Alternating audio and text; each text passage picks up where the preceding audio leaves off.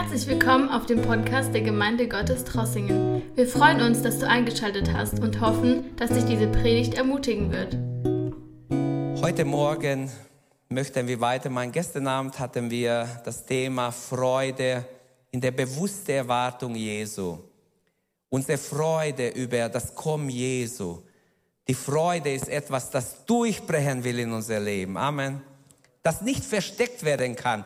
Die Freude explodiert, es bricht durch, es muss sichtbar werden. Es soll sichtbar werden. Und heute Morgen möchten wir über unsere Anbetung in der bewussten Erwartung Jesu sprechen. Und doch beim Weihnachtsgeschichte bleiben. Lasst uns nochmals aufstehen und lesen aus Matthäus Kapitel 2, Verse 1 bis 12. Ich lese die ganze Geschichte. Es ist ja nur einmal Weihnachten. Und das möchte ich als Text nehmen und besonders Vers 2 und Vers 11 möchte ich äh, als Grundlage nehmen. Unser Thema, es geht um unsere Anbetung, aber mein Wunsch wäre, dass jeder von uns versteht, der Heilige Geist, nicht ich, der Heilige Geist sagt uns alle, mir auch, sei ein wahrer Anbeter Gottes. Sei ein wahrer Anbeter Gottes.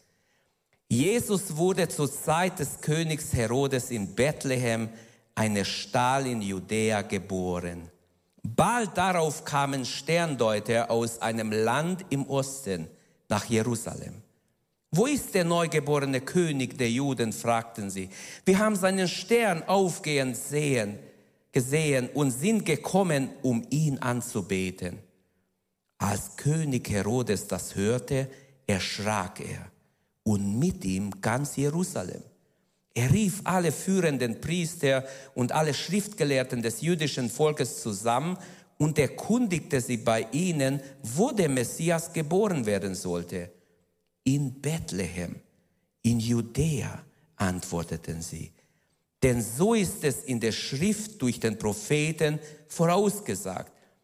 Und du, Bethlehem im Lande Juda, du bist keineswegs die unbedeutendste unter den Städten Judas, denn aus dir wird der Fürst hervorgehen, der mein Volk Israel weiden wird, wie eine Hirte seine Herde.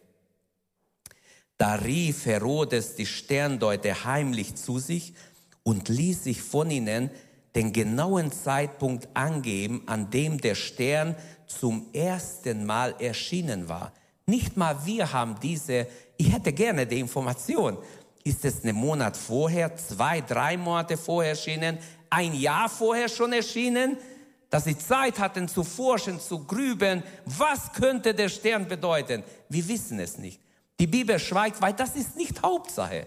Hauptsache ist, dass ein König, ein besonderer König geboren wird. Und zwar der König der Juden. Und also er hat sich genau erkundigt vom Zeitpunkt und so weiter. Dann Vers 8. Daraufhin schickte er sie nach Bethlehem. Geht und erkundigt euch genau nach dem Kind, sagte er, und gebt mir Bescheid, sobald ihr es gefunden habt. Dann kann auch ich hingehen und ihm Ehre erweisen. Mit diesen Anweisungen des Königs machten sich die Weisen auf den Weg. Und der Stern, den sie hatten aufgehen sehen, zog vor ihnen her, bis er schließlich über dem Ort blieb, wo das Kind war. Als sie den Stern sahen, waren sie überglücklich. Sie gingen in das Haus und fanden dort das Kind, seine Mutter Maria, ähm, und warfen sich vor ihm nieder und beteten es an. Dann holten sie die Schätze hervor, die sie mitgebracht hatten, und gaben sie ihm Gold, Weihrauch und Myrrhe. In einem Traum erschien, äh, erhielten sie daraufhin die Weisung, nicht zu Herodes zurückzukehren. Deshalb reisten sie auf einem anderen Weg wieder in ihr Land. Bis hierher Gottes Wort. Es geht um Anbetung. Geben wir Gott die Ehre für diese unaussprechliche Gabe seines Sohnes, für Jesus Christus. Vater, wir danken dir. Wir danken dir, dass wir heute erinnern, uns erinnern dürfen an, an Jesu Menschwerdung, an sein Kommen in diese Welt. Wir dürfen uns erinnern, Herr Jesus, dass du König bist, dass du von Ewigkeit her gewesen bist, dass du wegen uns, wegen unserer Sünden gekommen bist, wegen unserer Verlorenheit in die Welt gekommen bist. Denn die Welt ging verloren. Deshalb bist du geboren. Danke, Herr, dass du gekommen bist, uns zu retten und dass du uns gerettet hast. Danke, dass wir leben dürfen, geistlich und wissen dürfen, unser Name steht im Buch des Lebens. Ich danke dir dafür und bete dich an und gebe dir alle Ehre. Halleluja, Herr, nimm unsere Anbetung an. Nimm unser Dank, unser Lobpreis an, Herr. Lass es aufsteigen zu dir als ein Wohlgeruch für dich, Herr. Danke von ganzem Herzen.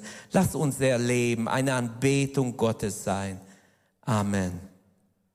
Amen. Bitte nimm Platz.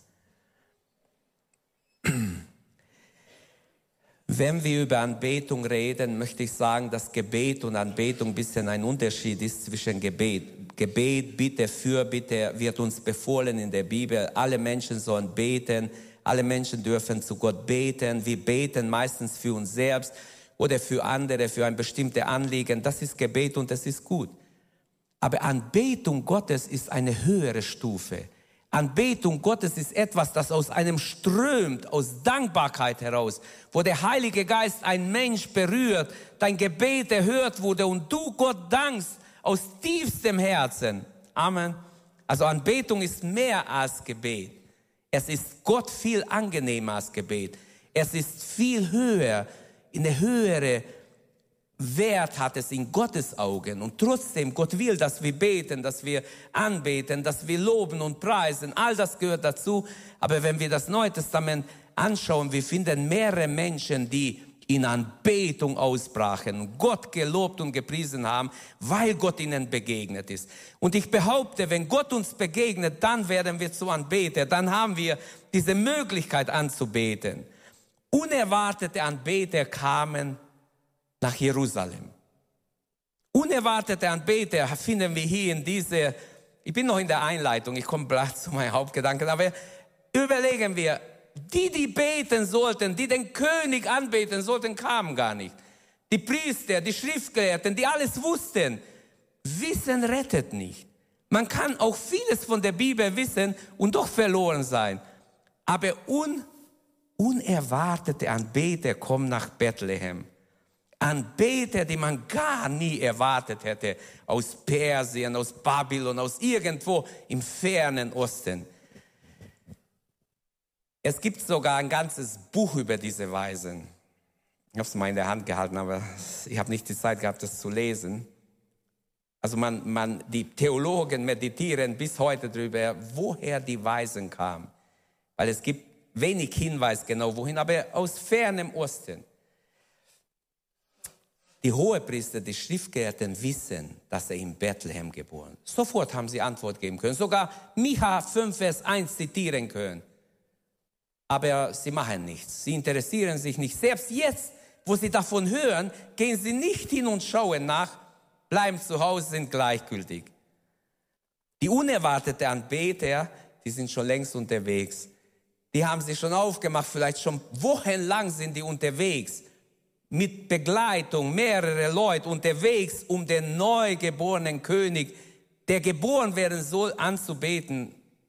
Sie gehen nach ihrem Stern. Die Frage ist, gehören wir auch zu den Anbetern, die wirklich Jesus anbeten, oder zu denen, die nicht kommen anzubeten, die den Herrn nicht anbeten werden, obwohl sie viel wissen? Das ist die Gefahr, dass wir nur Wissen haben, aber kein, keine echte Liebe zum Herrn, Dankbarkeit für den Herrn. Drei Gedanken über diese zwölf Verse, ganz besonders Vers 2 und, 4, und, und 11 werde ich darauf eingehen.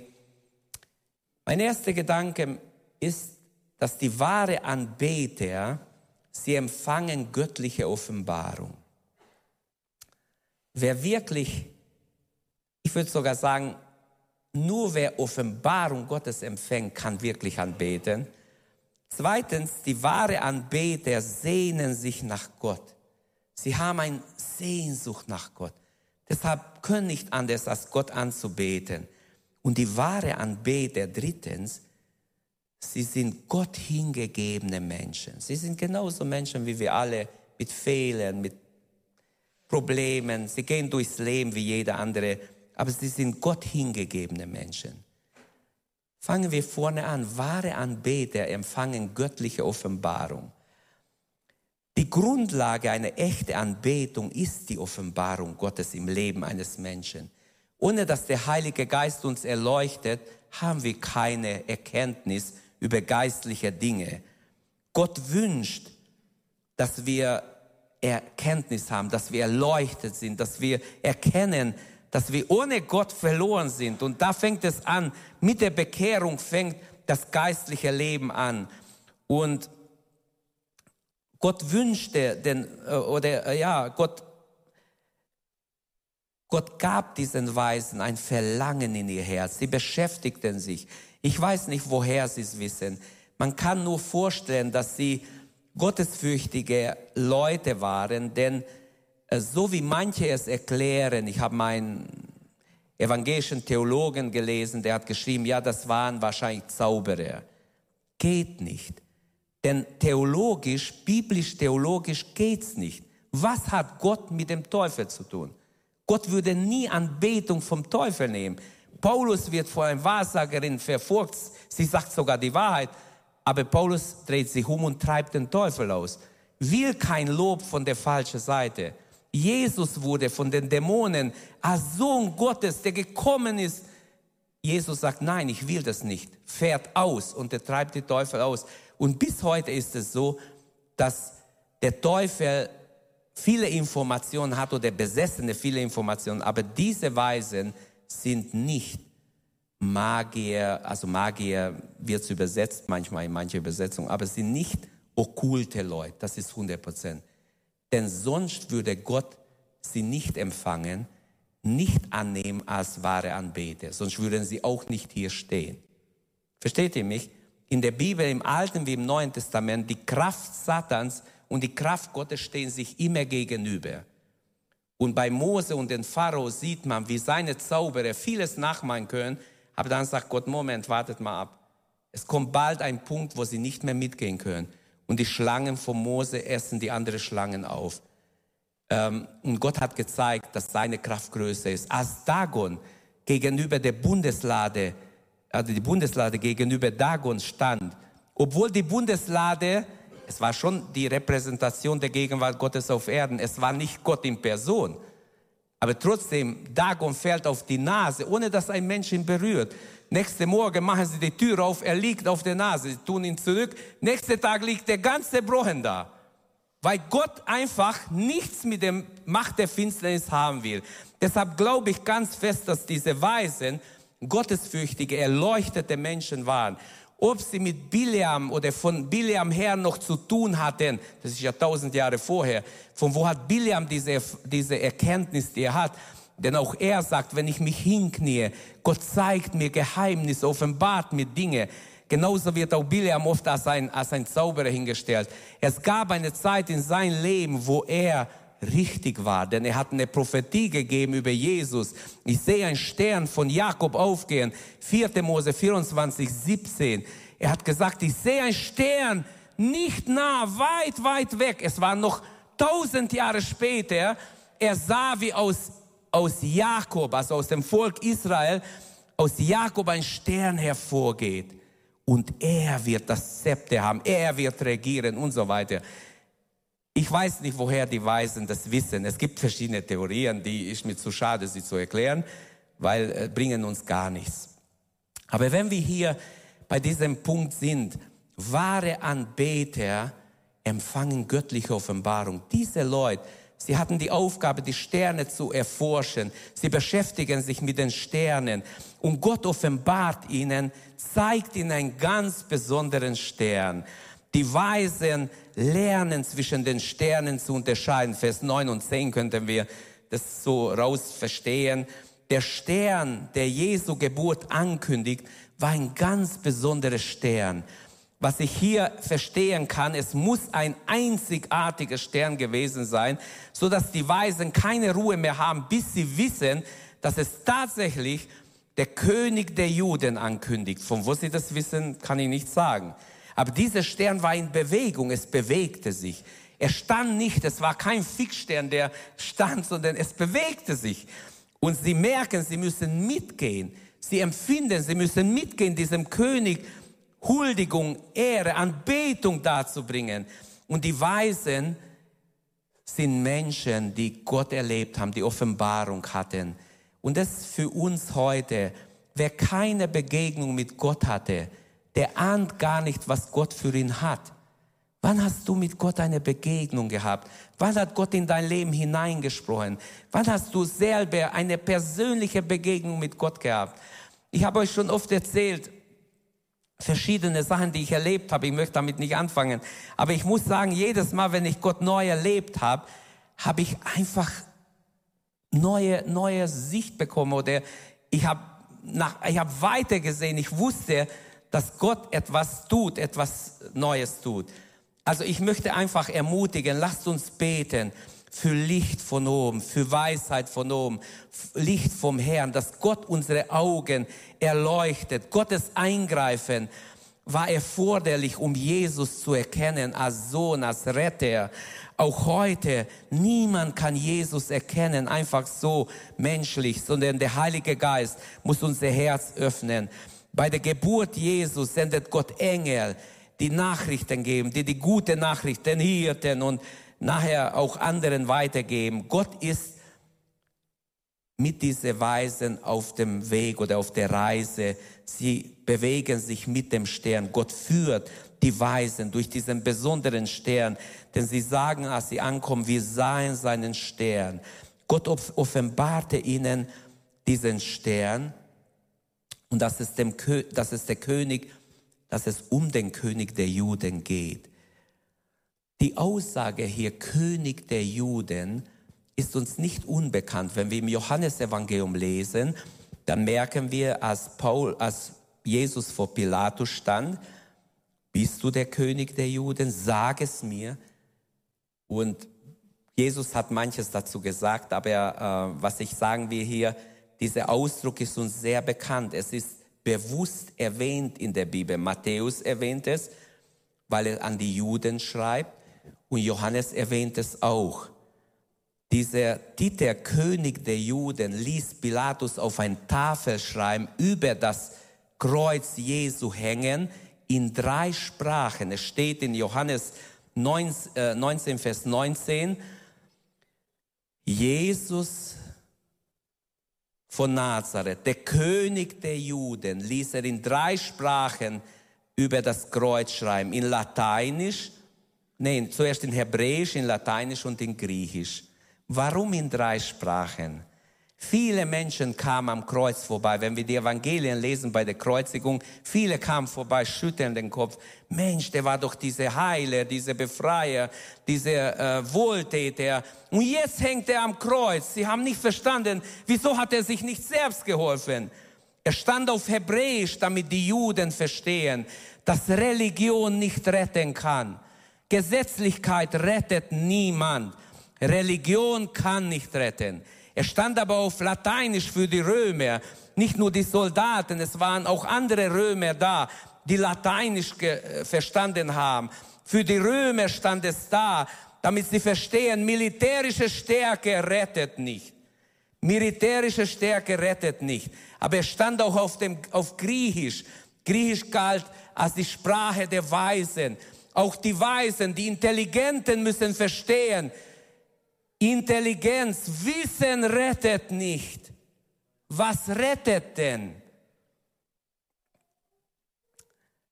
Warum in drei Sprachen? Ich glaube, dass Gott an alle Menschen sich wendet damit. An die Hebräer, die Römer, an die Griechen auch an uns heute. Rettung gibt es nur im Namen Jesu Christi. Es gibt keinen anderen Namen unter dem Himmel, wo, wo ein Mensch gerettet werden kann, außer durch Jesus. Durch sein Kommen in diese Welt, sein Menschwerdung war das größte Wunder aller Zeiten. Und sein Menschwerdung war nötig, damit wir gerettet werden können. Und Rettung gibt es nur in seinem Namen. Gott ist also direkt an der Führung dieser Weisen. Sie kommen dahin nicht von sich aus. Gott führt ihren Weg. Und er, der alle Sterne mit Namen nennt, wie er schon Hiob sagt, die Galaxien, alles lenkt und leitet. Er, der alles geschaffen hat und alles kennt, der den Sternen sogar Namen gibt, Psalm 147 und vieles andere könnte man aus der Bibel noch dazu lesen. Fast tausend Jahre vorher, habe ich gesagt, hat Biliam von diesem besonderen Stern geweissagt. Die Weisen dürfen diesen Stern sehen. Vielleicht hatten sie Schriften darüber, ich weiß es nicht. Ist auch nicht wichtig. Es kommt immer auf die Hauptsache. Hauptsache ist, werde ein wahrer Anbeter Jesu. Paulus sagt, dass wir uns Gott hingeben sollen. Wir, die wir aus dem Tod zum Leben gerettet wurden, wir sollen uns Gott hingeben als ein lebendiges Opfer, das Gott wohlgefällig ist. Unser Leib sollen wir auf dem Altar Gottes legen, in anderen Worten, als ein lebendiges Opfer. Alles, was wir sind und haben, alle unsere Pläne, Wünsche auf dem Altar legen. Amen. Also, es ist ganz wichtig, dass wir sehen, dass ähm, das wahre Anbeter als Zweiten sehnen sich nach Gott. Wahre Anbeter sehnen sich nach Gott. Es ist so, dass ähm, manchmal fragen wir uns,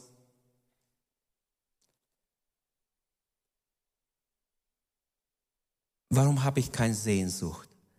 Oder warum sind wir so gleichgültig? Warum ist unser Leben so gleichgültig? Wahre Anbeter, das sehen wir hier an den Weisen, sie sehnen sich nach Gott. Unser Text enthält mehrere Beweise dafür, dass diese Weisen eine Sehnsucht hatten. Das ist mein zweiter Gedanke. Ihre Entscheidung, diesem besonderen Stern zu folgen, zeigt auch ihre Sehnsucht. Denn äh, es hat ihnen was gekostet ähm, auch deine und meine Entscheidung haben mehr mit unseren Sehnsüchten und Wünschen zu tun, als wir es manchmal wahrhaben wollen. Was sind deine Wünsche, dein Verlangen? Was würdest du dir wünschen? Du hast einen Wunsch frei. Was würdest du jetzt wünschen? Wenn du es laut ausrufen müsstest. Glaub mir, diese Sehnsucht nach Gott ist etwas ganz Besonderes. Der Heilige Geist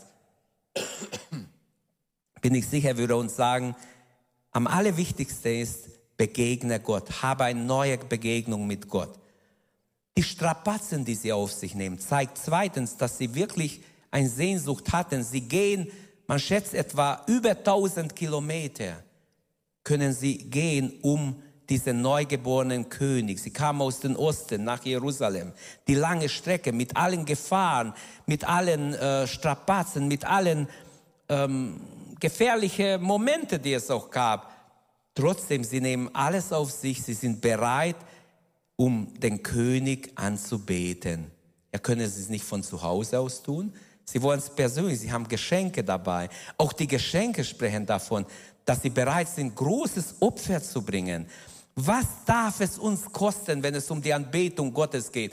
Was darf es dich kosten? Gar nichts. Wenn es gar nichts kostet, komme ich mit. Aber wenn es mich was kostet, komme ich nicht mit. Ich muss ja früh aufstehen. Ich muss ja, ich muss ja, ich muss ja. Was darf es kosten, Gott anzubeten? Nehmen wir an, wir müssten weit zu Fuß laufen. Alle haben kein Autos ab heute. Würden wir trotzdem kommen? Würden wir trotzdem Kilometer zu Gottesdienst kommen, dann würden wir beweisen, dass wir wirklich Sehnsucht haben. Reden wir nicht so sehr über unsere Sehnsucht, wenn wir keins haben. Dann wenden wir uns an Gott und sagen, Herr, ich brauche eine neue Begegnung mit dir. Es sitzen vielleicht Leute hier, denen es nichts kosten darf, Gott anzubeten. Dann mache ich mit. Aber dann ist auch deine Anbetung sehr oberflächlich. Denn ein wahrer Anbeter betet vom ganzem Herzen an, in Geist und in der Wahrheit. Solche Anbeter wird der Herr. Wahre Anbeter sehnen sich nach Gott. Sie haben eine Sehnsucht in ihre Herzen. Es darf ihnen was kosten. Es darf ihnen sogar viel kosten. Sie sprechen ihre Sehnsucht im Vers 2 aus. Wir sind gekommen, ihn anzubeten. Unsere erste Absicht ist, wenn wir zum Gottesdienst kommen, ihn anzubeten. Amen. Nicht einander zu sehen. Das ist zweitrangig. Das ist Nebeneffekt deines Gottesdienst. Die Gemeinschaft ist schön und gut. Aber unsere erste Intention muss sein, den Herrn alle Herren anzubeten. Die Weisen, sie waren mit dieser Sehnsucht, trotzdem irrten sie sich. Als sie kurz vor Jerusalem waren, warte in, Israel, wer war in Israel? Äh, die meisten waren. Also wenn man da in Israel ist, Bethlehem ist nicht so weit. Wenn du oben auf dem Ölberg bist, gehst du nach Bethlehem kurz rüber, also vielleicht sechs, sieben Kilometer noch von dort. Von Jerusalem sind es vielleicht neun. Aber sie waren weise Menschen. Sie haben Karten gehabt, ganz sicher. Es gibt schon alte Karten, die sind älter wie, wie also vor Jesus Zeit. Gab es auch schon Karten, man hat später festgestellt, manche stimmen nicht, aber man hat es dann korrigiert. Aber manche wissen nicht mal heute, ob alles stimmt. Aber ist egal, das ist jetzt nicht unser Thema. Diese Leute haben wahrscheinlich Karten gehabt, hier die Hauptstadt. Also in der Hauptstadt muss es, jetzt müssen wir nur noch nach dem Palast fragen. Und sie kommen zum Palast und sie denken, sie haben gar nicht mehr nach dem Stern geschaut. Also auch sie waren nur Menschen wie du und ich. Und sie machen einen Riesenfehler. Sie gehen zu Herodes. Diese blutgierige Herodes, der aus seiner Familie schon mehrere Mitglieder getötet hat, weil er Angst hatte, dass sie seine Regierung, seine Herrschaft wegnehmen. Er hat seine Kinder, seine Frauen töten lassen. Mehrere. Es gibt auch über Herodes sehr genaue Informationen. Er war ein ganz böser König ein Edomiter, der brutal zu den Juden auch war, der brutal zu seiner eigenen Familie war. Als der hört, was? Ein neugeborener König? Und ich weiß nichts? Der ist so erschrocken, der hat richtig gezittert, so unsicher war er, so egoistisch und fleischlich war dieser König.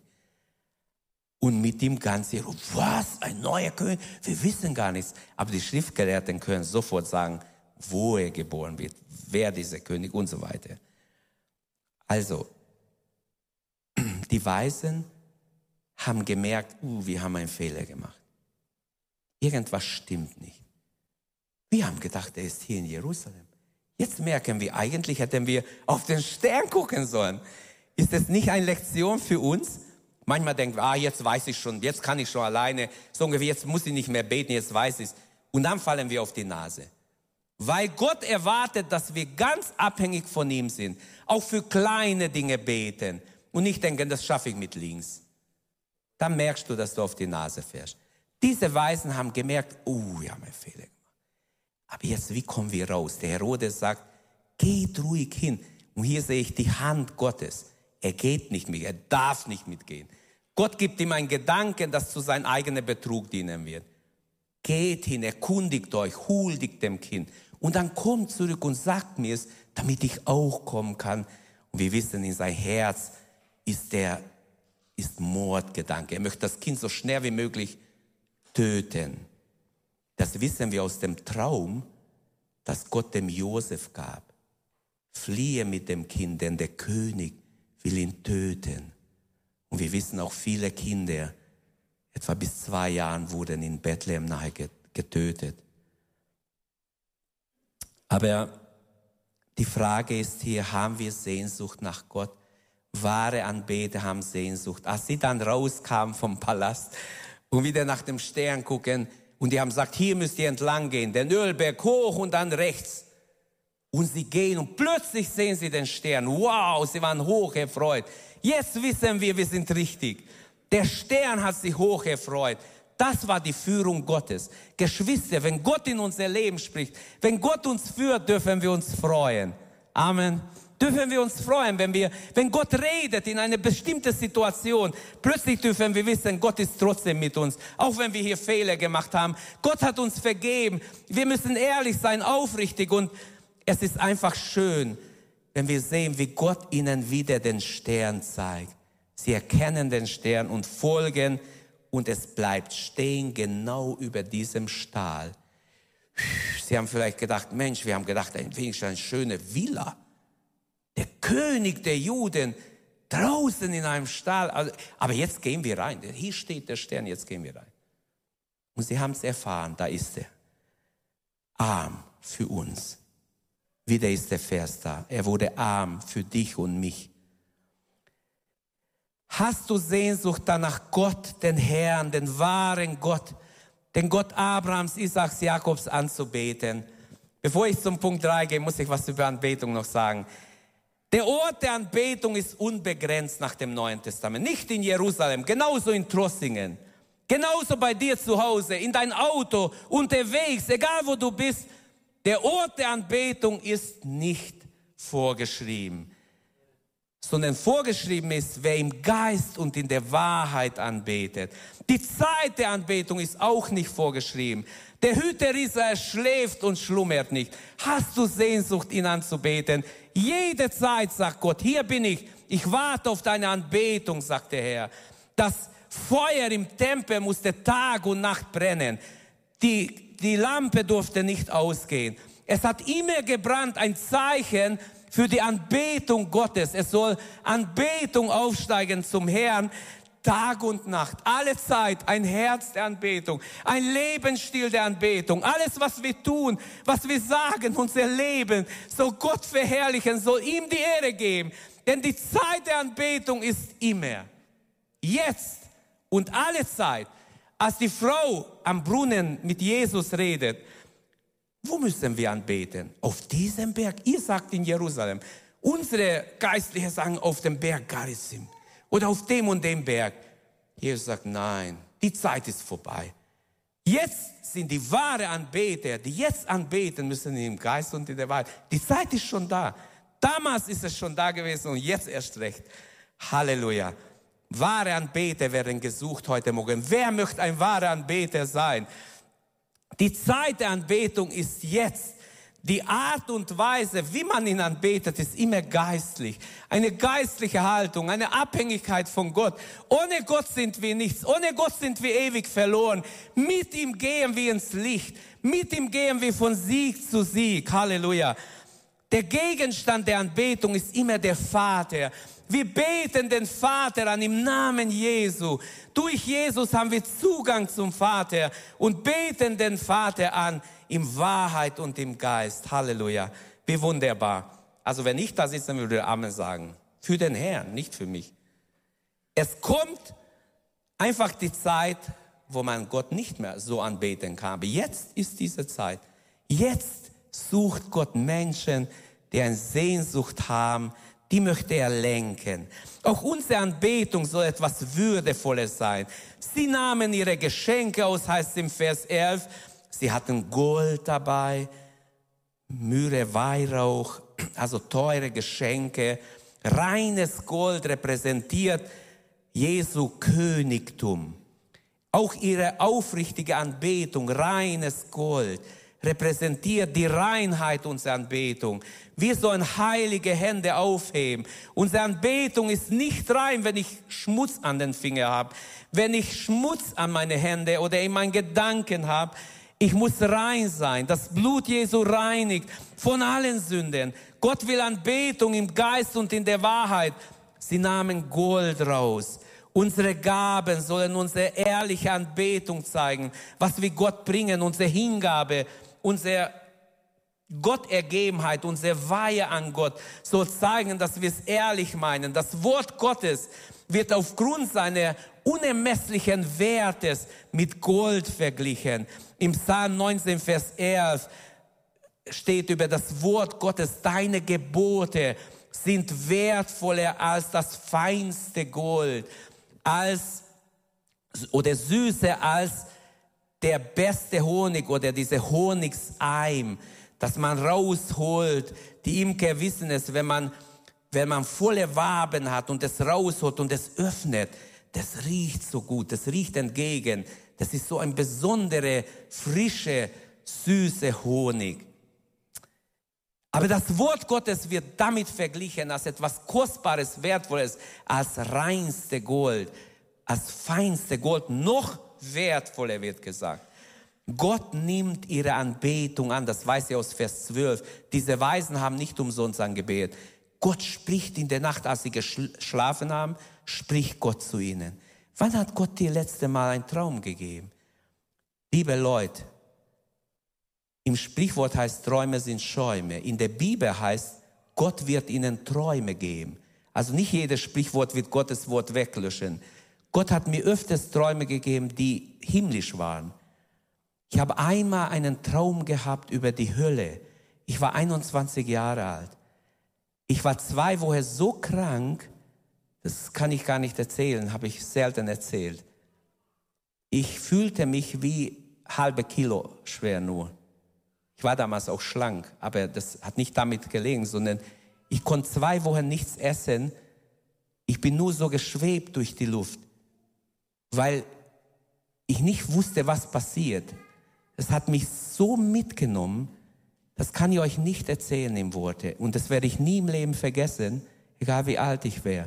Ich könnte euch genau erzählen, was ich, ich habe Menschen gesehen, die ich kenne, in der Hölle schreien um ihr Leben. Oder andere Träume hatte ich, wunderbare Träume auch, oder auch Offenbarungen im Traum. Ich weiß von Menschen, die was geträumt haben, es erzählt haben, ich wusste sofort, das ist ein Traum von Gott. Das ist ein Traum von Gott. Ich möchte ermutigen, nicht jeder Traum ist von Gott, aber Gott will uns auch durch Träume führen. Gott will uns Visionen geben. Warum nicht? Es gibt wunderbare Gaben des Geistes. Wir sollten offen sein. Unsere Anbetung soll echt sein, soll wahrhaft sein, echt sein. Die Zeit der Anbetung, ich war beim zweiten Punkt, ich gehe schnell zu dritten. Wahre Anbetung sehnt sich nach Gott. Gehen wir zu Punkt 3, sonst bin ich zu lang. Wahre Anbetung oder wahre Anbeter sind Gott hingegebene Menschen. Ich lese Vers 11. Sie gingen hin in das Haus, fanden dort das Kind, seine Mutter Maria, natürlich auch Josef, und da warfen sie sich nieder vor ihm und beteten es an. Sie holten ihre Schätze hervor, die sie mitgebracht hatten. Bevor die Weisen ihre Koffer öffneten, passiert etwas. Und das ist für mich eine ganz wichtige Lektion gewesen für mein Leben. Bevor sie ihre Koffer öffneten, was machen sie? Sie knien sich hin und beten, beten das Kind an. Sie knien sich hin. Bevor ich meine Gaben Gott bringen kann, liebe Brüder und Schwestern, Freunde, egal wer wir sind, viele wollen ihre Gaben erst bringen. Aber Gott sagt, nein, ich will deine Gaben nicht. Ich will dein Herz. Mein Sohn, meine Tochter, ich will dein Herz. Ich will nicht deine Gabe. Ich will dein Herz erstmal. Sie beugen sich vor, vor Jesus. Sie haben erkannt, er ist ein besonderer König der Juden, der geboren ist und huldigen ihm, bringen ihm göttliche Ehre in anderen Worten. Ich weiß es aus dem Griechischen. Es ist aus zwei Worten zusammengefasst. Es würde bedeuten, sie küssten ihn. Sie küssten den Sohn. Ob sie ihn wirklich geküsst haben, weiß ich nicht. Aber im Psalm 2, Vers 12 heißt, küsset den Sohn, damit er nicht zürne und er umkommt unterwegs. Da ist ein messianischer Psalm. Der Gedanke für mich, wahre Anbetung ist wie ein Kuss für Gott von deiner Seite aber Gott wird dich auch küssen. Wenn ich Gott erlebt habe, habe ich zu meiner Frau gesagt, ich habe wie einen Kuss vom Herrn bekommen. Wirklich. Das war so ein besonderer Moment, wo ich gedacht habe, wie gut Gott zu mir ist. Ein Kuss vom Herrn bekommen. Wenn wir Gott anbeten von Herzen, und dieses Prinzip sollten wir alle lernen. Bevor ich Gott mit meiner Gabe imponieren kann, Gott sagt null. Null, null, null, null. Egal wie viel es ist. Null. Bringt nichts. Wertlos. Erst will ich dein Herz haben. Sie beugen sich vor dem Herrn. Ihr Hinknien ist für mich ganz klar dieses Zeichen der Ehrerbietung. Ihre Anbetung ist würdevoll. Ist nicht so, naja, komm, schnell, ein, ein kleines Gebet. So oberflächlich. Nein, nein. Sie fielen nieder und brachten ihm dann nachher ihre Gaben. Ihre Anbetung hat also etwas Würdevolles an sich. Sie packen erst nachher ihre Gaben aus. Ihre Ehrerbietung in der Anbetung ist dieses Würdevolle, das Gott wünscht. Ich glaube, dass diese Dinge geschrieben sind, dass wir lernen, wie Gott unsere Anbetung haben möchte. Das Wort anbeten, wie ich schon sagte, ähm, es hat auch ist verwandt mit dem Wort Gehorchen. Es hat auch mit unser Gehorchen vielleicht zu tun, mit Verehren, mit Huldigung zu tun. Es kommt also aus diesen zwei Wörtern und es hat diese Handlung des Kusses ist drin. Auch unsere Anbetung soll würdevoll sein, deine und meine Anbetung. Reines Gold repräsentiert unsere aufrichtige Anbetung. Und dann darf unser Geben, was bringen wir dem Herrn? Geben wir ihm Zeit. Gott sagt zuerst, gib mir dein Herz. Paulus sagt, lasst uns unser Leibe ihm als Opfer dargeben, das lebendig, heilig, Gott wohlgefällig ist. Unser Leib, heutzutage wird der Körper des Menschen verherrlicht. Vielen ist ihr Körper ein Götze.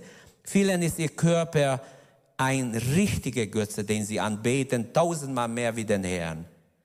Davon müssen wir alle umkehren, wenn es der Fall ist. Unser Körper ist nur die Hülle der Seele und des Geistes. Nach der Bibel ist dein Körper viel unwichtiger wie dein Geist und deine Seele. Es ist wichtig, weil es zurzeit der Tempel des Heiligen Geistes ist. Wir sollen auch unsere Körper nicht vernachlässigen. Aber es ist nicht richtig, wenn wir unsere Körper über alles stellen. Wenn wir für unsere Körper, sagen wir, zehn Stunden brauchen, für unsere Seele vielleicht nur eine, dann ist es nicht richtig. Ich glaube, dass Gott uns auch hier helfen wird. Gott nimmt Anbetung an. Er will aber echte Anbetung. Und wenn ich zusammenfasse, ich empfinde, ich soll nicht weitermachen, es gibt noch viel zu sagen über diesen Text. Da möchte ich als Herausforderung nochmals auf die wahre Anbetung eingehen. Der Heilige Geist ruft uns durch diese Geschichte zu, sei du, Bruder, Schwester, sei du, egal wer du bist, sei ein wahrer Anbeter. Amen. Sei du ein wahrer Anbeter. Guck nicht, was die anderen meinen. Bete du Gott an von ganzem Herzen. Gib ihm dein Herz und werde ein Anbeter Gottes. Wahre Anbetung legt hohen Wert auf die richtige Beziehung zu Gott und auf die richtige Beziehung zu den Menschen. Diese zwei Standbeine hat wahre Anbetung. Denn wir können nicht Gott anbeten, ohne dass wir gute Beziehung zu unseren Mitmenschen auch haben. Aber zuerst zu Gott.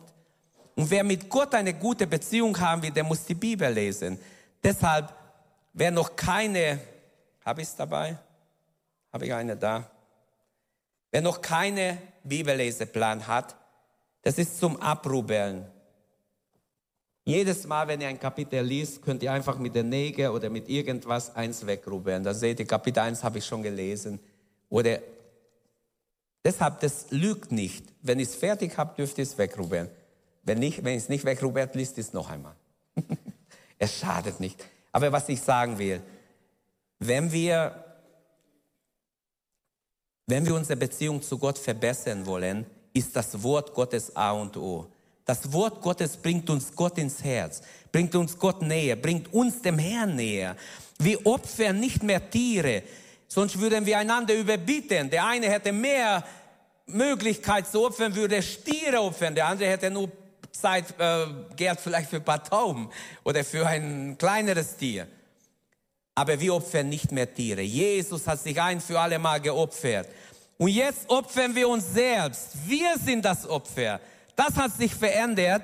Im Alten Testament haben sie Tiere geopfert. Im Neuen Testament verlangt Gott, dass wir uns selbst auf dem Altar legen. Niemand muss sterben leiblich dafür. Aber es ist ganz klar, wir opfern uns selbst mit allen unseren Wünschen und Anliegen, Pläne, wir legen uns auf dem Altar. Hier bin ich Herr, gebrauche mich. Und viele ahnen gar nicht, was für wunderbare Dinge an euch vorbeirauschen, die Gott bereitet hat in seinem ewigen Plan, in seiner Güte und Liebe für euch zubereitet hat, was schon an euch vorbeiging. Gestern, vorgestern, letzten Monat, letztes Jahr, vorletztes Jahr. Gute Dinge, die Gott bereitet hat, sind vorbeigegangen. Denn Epheser 2, Vers 10 sagt, er hat alles vorbereitet. Wir brauchen uns gar nicht sorgen, was wir nächstes Jahr machen. Gott bereitet alles vor, die guten Taten, die wir machen sollen. Alles ist schon von Gott bereitet. Ich muss nur in seinem Willen kommen. Und deshalb wünsche ich, dass wir aufwachen heute Morgen, dass du aufwachst Wir beten Gott an mit unserem Lebenswandel, mit unserem Lebensstil. Wenn wir einander lieben, wenn wir einander ehren, wenn wir einander schätzen, wenn wir einander die Lasten tragen, wenn wir füreinander beten, wenn wir einander in, in, in Respekt begegnen. Wir beten Gott an. Wenn wir ihm so begegnen, werden wir auch unsere Mitmenschen annehmen. Wenn wir einander annehmen, wie Christus uns angenommen hat. Er hat uns so, wie wir waren, angenommen. Und viele andere Dinge könnte ich hier sagen. Nichts wird Gott mehr verherrlichen als ein Christus-ähnliches Leben. Dass wir leben, dass du lebst, dass ich lebe, das wird dem Herrn am meisten Ehre bringen, wenn wir Jesus ähnlich sind schon in diesem Leben. Und deshalb Römer 12, Vers 1 und 2, passt euch nicht diese Welt an. Und das ist die große Gefahr, dass man vieles mitmacht. Wie weit kann ich gehen und noch Christ bleiben? Wie weit kann ich mitmachen? Und die ganze Social Media wollen uns nur verschmutzen und verführen und unsere Zeit rauben. Glaubt mir. Deshalb Selbstbeherrschung ist in Zeit von heute noch wichtiger, wie es je war. Dass wir auch sagen können, aus. Es hat ein Taste aus. Die Taste aus müssen wir öfters benutzen, sagt der Herr. Öfters. Benütze es. Nimm dir Zeit mit Gott. Berausch dich nicht nur mit Musik. Ich liebe Musik. Ich höre oft Musik und bete und weine vor Gott manchmal auch. Eure Musik habe ich schon so oft gehört, leider nur im Internet bisher. Ich habe es immer noch nicht auf meinem Computer, aber ich werde es hinkriegen. Ähm, nichts wird Gott so verherrlichen, als wenn wir ein Jesus ähnliches Leben leben. Leben wir schon? Sei ein wahrer Anbeter. Wie kann ich ein wahrer Anbeter sein? Ich denke jetzt an unser Monatsthema in der bewussten Erwartung Jesu. Wie steht es mit unserer Anbetung? In der bewussten Erwartung Jesu. Ähm, so wie Jesus erst einmal kam, irgendwie ähnlich wird es, plötzlich wird er wiederkommen. Und die Bibel sagt, wie ein Dieb wird er kommen. Die Menschen werden es gar nicht mehr so richtig erwarten. Er wird wiederkommen. Und die Frage ist, wie stehst du heute Morgen zu sein Kommen? Stehst du als wahre Anbeter vor Gott? Wir stehen vor Gott nicht in eigener Verdienst. Wir brauchen Jesu Verdienst. Ich habe vorher betont, durch ihn kommen wir zu Gott. Durch Jesus. Er ist das Opfer, das Gott angenommen hat. Nur durch sein Verdienst können wir in Gottes Gegenwart kommen, sonst müsste uns Gott entfernen. Durch ihn können wir kommen, direkt zu Gott hinzutreten. Aber Vater rufen. Wir dürfen in sein Gegenwart kommen. Und wir sollen mit Furcht, mit Ehrfurcht, mit Respekt vor Gott kommen. Wir sollen ihn ehren, ihn preisen. Die Bibel sagt, dass wir voller Zuversicht hinzutreten sollen zum Gnadenthron.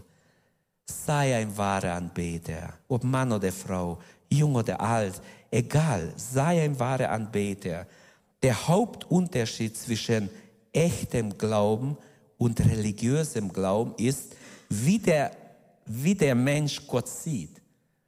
Und der wahre Anbeter sieht Gott hoch erhaben, über alles erhaben. Er sitzt auf dem Thron des Universums. Er ist anbetungswürdig. Amen. Vor ihm kann ich nur niederfallen und ihn verherrlichen.